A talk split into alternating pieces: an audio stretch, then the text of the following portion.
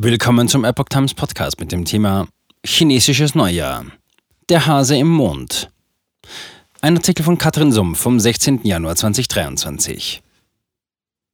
Am 22. Januar 2023 beginnt nach dem Mondkalender das chinesische neue Jahr, das Jahr des Hasen. Der Hase steht für positive Änderungen. Das neue chinesische Jahr verbreitet Hoffnung denn es ist ein Hasenjahr, was traditionell für Wendungen zum Positiven steht. Das neue Jahr beginnt am Sonntag, 22. Januar 2023 und endet am 9. Februar 2024. Nach den fünf Elementen begleitet zudem das Element Wasser die kommende Zeit. Wasser ist sanft und kann doch alles Harte zerbrechen. Es kann alles Schmutzige wegspülen. Das letzte Hasenjahr im Element Wasser war nach dem 60-Jahre-Zyklus das Jahr 1963. Der Hase gilt in Asien als ein Symbol für Selbstlosigkeit, Frömmigkeit und Opferbereitschaft. Er steht im Allgemeinen für Fruchtbarkeit, Wohlstand, Erfolg und Kreativität. Im Zeichen des Hasen Geborene werden als wachsam, scharfsinnig, schlagfertig, erfinderisch, aber auch als vorsichtig, warmherzig, hilfsbereit und friedliebend beschrieben. Dazu kommt ein Herz aus Gold.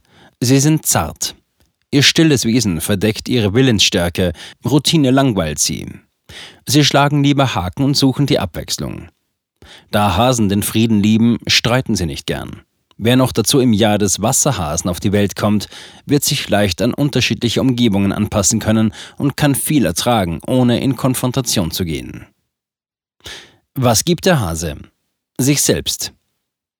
Im alten China symbolisiert der Hase auch den Mond, dargestellt als weiße Scheibe mit einem Hasen im Inneren. Manchmal wird der Hase bei der Zubereitung von Kräutern mit einem Mörser und Stössel gezeigt, so wie es in der berühmten Geschichte über die Mondgöttin Chang'e berichtet wird. Der weiße Hase, der den Mond sein Zuhause nennt, verbirgt eine mystische östliche Legende. Denn wenn der Hase nicht damit beschäftigt ist, Unsterblichkeitselixiere herzustellen, dann leistet er der schönen Göttin Chang'e Gesellschaft im Mondpalast. Zur Klärung zwei Geschichten. Eine alte buddhistische Legende besagt, der Jadekaiser verkleidete sich in einem armen, hungernden alten Mann und bat um Nahrung von Affen, Otter, Schakalen und Kaninchen. Der Affe sammelte Früchte aus den Bäumen und der Otter fing Fische aus dem Fluss. Der Schakal brachte eine Eidechse und einen Topf Milch. Der Hase konnte jedoch nur Gras sammeln. Da er wusste, dass Gras dem Menschen nicht als Nahrung angeboten werden kann, beschloss der Hase, seinen eigenen Körper anzubieten, um sich im Feuer zu opfern, das der Mann angezündet hatte. Irgendwie wurde er jedoch nicht verbrannt, und der hungrige Mann offenbarte sich plötzlich als der große Jadekaiser. Tief berührt von dem selbstlosen Opfer des Hasen schickte er es zum Mond, um der unsterbliche Jadehase zu werden. Die Legende der Mondgöttin.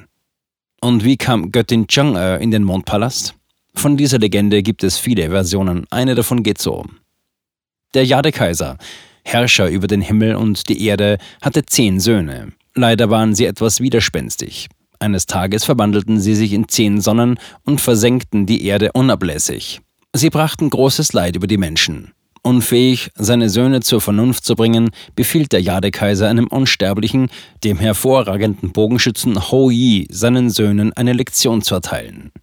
Auf der Erdoberfläche angekommen sah Ho Yi, was die zehn Sonnen für Schaden anrichteten, alles war verkohlt und leblos und handelte rasch.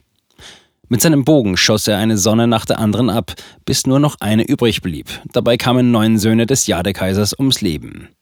Die eine Sonne ließ er übrig, um der Erde Licht und Wärme zu geben. Als er die Nachricht hörte, war der Jadekaiser erzürnt. Er verbannte Hoi und seine schöne Frau Chang'e vom Himmel und beraubte sie ihrer Unsterblichkeit. Sie waren jetzt gezwungen, als gewöhnliche Sterbliche auf der Erde zu leben. Das Paar fand das menschliche Leben sehr hart und elend. Obwohl Hoi ein Held war, wollte er den irdischen Tod vermeiden. Zumindest seine Frau hatte nicht verdient, so zu leiden. Hoi suchte Hilfe bei der Göttin Königin Mutter des Westens, die ihm ein Fläschchen Elixier schenkte. Sie sagte, wenn man die Hälfte des Elixiers trinkt, erhält man ewiges Leben. Das ganze Elixier jedoch lässt einen als vollwertigen Unsterblichen in den Himmel aufsteigen. Hoi war überglücklich, als er mit dem Elixier zurückkehrte. Zwar konnten sie als Verbannte nicht mehr in den Himmel zurück, immerhin würden sie dank des Elixiers beide ewiges Leben erhalten.